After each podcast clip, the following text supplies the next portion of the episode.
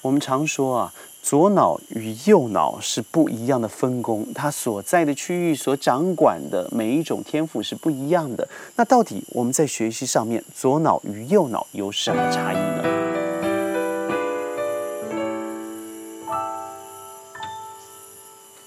欢迎各位加入今天的宣讲会，我是轩。接续着上集，我们谈了体育。对于学习的结果，对于上次我看到的这篇毛振明教授所写的文章，我非常的有感触，因为我本身也是一个运动的爱好者。呃，我们常说运动会影响到这个智商的催化，但是从人的大脑来看的话，我觉得需要多种的工作去促使它全面的发展。我看过像洪磊老师他在对于运动的上面说法也是运动。的确是证明了是可以刺激啊大脑，造成更愉悦、更轻松、更快乐的一些讯息。就来看看吧，人的左脑主要处于是逻辑的、语言的、数学的、文字推理的；右脑则往往是图像的、音乐的、韵律的、情感的、想象的、创造的与体育的。我想众所周知吧，以华人的教育训练来讲，一定是每天在训练训练的是左脑，英文啦、数学啦、科学啦，哦，科学里头包含了物理啦、化学啦、生物啦，然后呃，把右脑的地方当做次之的，所以从 CPR 的。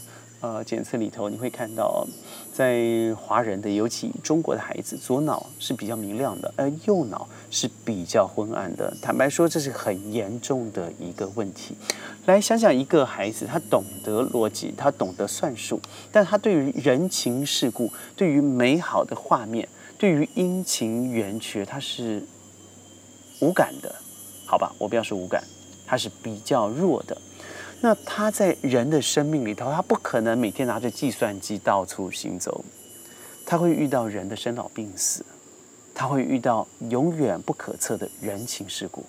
那在这过程，他怎么去消化自己？以我自己来说，我是一个从小被妈妈拿着藤鞭坐到钢琴椅子上面去弹琴的人。在小学之前，我已经接触了音乐，从三岁一直做做到了。几乎是到大学的时间，当然这过程妈妈真的逼我的时间，也就只有小学大概四年的时间吧。呃，那时候妈妈跟我说一句话，就是，嗯，你坐在上面，其实你不要弹，你要坐一个小时。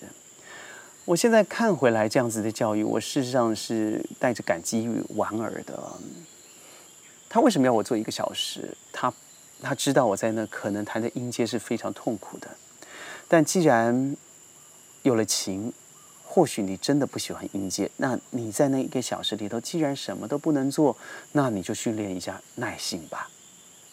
我永远记得，我坐在那里的时候，我真的就拗着脾气，不碰键盘。前几个礼拜，我真的就这样做了。而后我发现，既然坐在这，那就玩玩键盘吧，敲敲也好，打打也好。但敲打之间无聊，你会玩腻了。之后，我真的就按照老师教的指法也好，乐谱也好。开始训练自己，而到嗯长大以后，我可以开始弹一些名著，然后自己作曲。最重要的是，那个短短的几年时光，让我一直变成与音乐为伍。我可以在呃夜阑人静的时候，我可以在我自己心情低落的时候，我可以在我自己什么都不想做，而想进入一个自己一个孤独的空间的时候，我就打开琴。那对我来讲，人生得到了一个只有我可以共享的出口，所以那个训练呢，在我的学术上面，绝对是增加了一大抹的色彩。而运动人员也有这样子的一个特色。当我发现，嗯，我自己情绪到了一个凝结点，我对于某件事情的执着已经没有出口，我甚至和朋友吵了一架，甚至打了一架。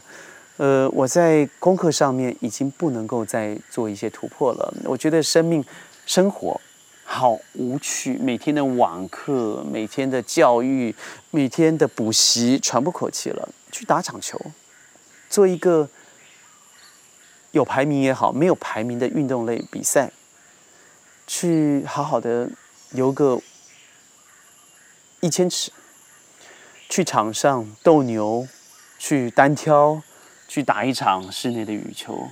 如果这些都没有，很简单的穿上球鞋做个热身，到外面跑个五公里回来。当大汗淋漓之后，你会发现自己在洗澡的同时啊，会莞尔一笑，因为运动和情商有直接的关系。它对于我刚才所说的自信、自尊、自我表达、管理控制、motivation 激励、规则的意识、纪律、尊重他人。理解多元的差异，就像我说的，奥运里头发生的一些小插曲，对于自己的 leadership 领导能力，还有合作、沟通、社交、团结、付出、坚持、拼搏等等，这些非常高情商的特质，都可以在运动的行为里头得到成长。所以各位看看，我以一个美国的常春藤名校来做一个例子好了。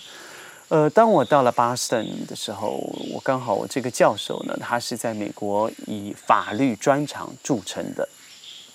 他告诉我说，他进入这个学校的时候，往往都有一种优等生。我说哦，因为他的呃自由 intellectual 特别聪明，是不是？他说不是 IQ，也不是 EQ，因为 EQ 在短暂的时间之内看不出来，但是有个东西都是留给他们的保保障名额，甚至有时候会达到。百分之二十五要看学校的董委会怎么样来做指定，那就是运动。那个时候，我觉得我在当下我是有点震惊，因为在我所受的教育里头，体育运动是绝对不受尊重的，这是事实。虽然我心里头一直抱屈，但是我听到了以后，我当下是对了当时的美国教育做了非常高的一个致敬。的确，在运动里头，一个人的耐挫力。一个人的忍耐力，一个人对于荣誉的追求，一个人对于刻苦的持续力，那都是完全提升到某种程度的彰显。当然，二十五 percent 留给这些体育自由生，他绝对不是只是因为他得了呃多少的牌、多少的这个金，而是在于面试的过程里头。这个面试的的的主审官们会从他的字里行间里头判断出来，他的微笑，他的回应，他对于呃局促的问题的回答，他对于咄咄逼逼人的问题，他怎么样提出自己的看法，那是从运动里头你可以得到学习的。所以在高等的学术殿堂里头都可以得到这样子的认同，那何况是平民百姓的我们？我真的觉得每一个家长都是孩子在嗯学习体育的第一个导师。我记得在我陪着我弟弟到呃他他的女儿的一个嗯直排轮的一个训练场所的时候，有些父母对孩子跌倒的时候的尖叫声，绝对比孩子跌倒的时候时候的痛苦声还大。甚至孩子根本没有提出放弃的时候，父母已经伸出手说：“这个运动太危险了，你已经跌倒了数十次，妈妈受不了，爸爸受不了，不要再不要再玩下去了。”当孩子没有生出球员的讯号，当他开始接触运动的启蒙，你已经告诉他运动是危险的，那相对最后的结果就是，他对生命里头发生的危险都是先往负面的。观念来看待，那未来他当然不可能培养运动的习惯了。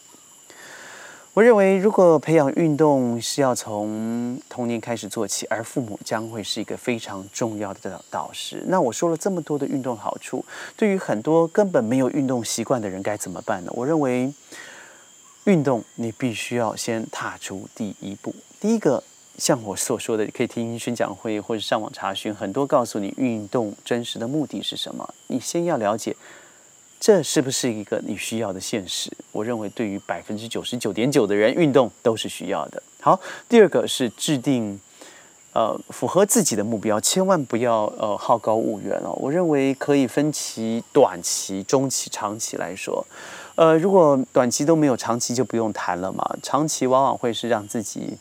变成一个习惯，呃，成为一个身心灵平衡的一个一个呃健康的国民。但是我觉得在短期目标目标是最最重要的，因为它会让你在时间比较短的时间，让自己得到一个比较容易达成的目标，会得到相对的成就感哦。譬如说，你可以利利用三个月之内让自己。找到一个比较适合的运动类，也就是你可以大部分的去涉猎，而希望在呃三到六个月之内瘦下两公斤或三公斤，这都是一个很好的目标。所以千万记得循序渐进这四个字。如果一开始你就设定了每天我要跑十公里，我告诉各位，那就顶多三天吧。如果一天我可以让我自己走一万两千步开始，我认为这就是一个很实际的目标了。呃，再来，我认为你要参与多元的运动，你千万要尝试一些你所认知以外的运动。如果你尝试一直在室内的，那你可以尝试一些室外的运动。如果你一个比较静态的运动，你可以尝试比较呃，譬如说在室内的羽球，那你可以变成室外的网球。当然，网球、羽球差异很大。我个人是网球、羽球都打的，所以我知道它的差异性有多大。那最重要我说的多元运动，也就是你要避免从事单一运动。除了它可以降低运动依赖的风险，因为你会常常使用到同一个关节，嗯，同一个肌肉，它同时也可以增加你不要因为单调而无趣，或是只待在户外或是呃室内，造成你一直频繁的做同样的事情，觉得非常无聊。下一个，我认为还是要制定一个。你自己觉得可执执行的运运动计划，要符合自己的生理需求。我刚才所说了，可能是走一万两千步，或是一周运动五次，一次运动三十分钟等等这样子的一个方式，循序渐进的去完成。而到一个某个阶段，你要记得给自己一个阶段性的犒赏。比如说，我如果这样子两个月，我就可以买一个自己很想喜欢的衣服，呃，流行的球鞋。或是让自己好好的吃一顿大餐等等这样子的犒赏性的目标，呃，我认为下一个更重要的是你要找到同好伙伴，他给你一个支持的力量。最重要的是，当你懒散放弃的时候，再推你一把。最重要的，我认为还是习惯哦，就是融入你的生活，让不论是上班啦。呃，拜访客户客户啦，在会议之中，你都可以让你知知道有个心灵寄托。即使这些结束了以后，我还是可以完成我自己的运动，变成一个每日的期待，这样子就很棒了。呃，很多人说啊，这个保持身心灵的健康将会是自己生命成功的开始。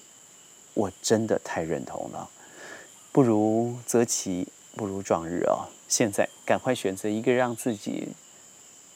达到的一个目标，让自己走向成功的道路。宣讲会每天十五分钟，在云端和你分享一些世界的大小事。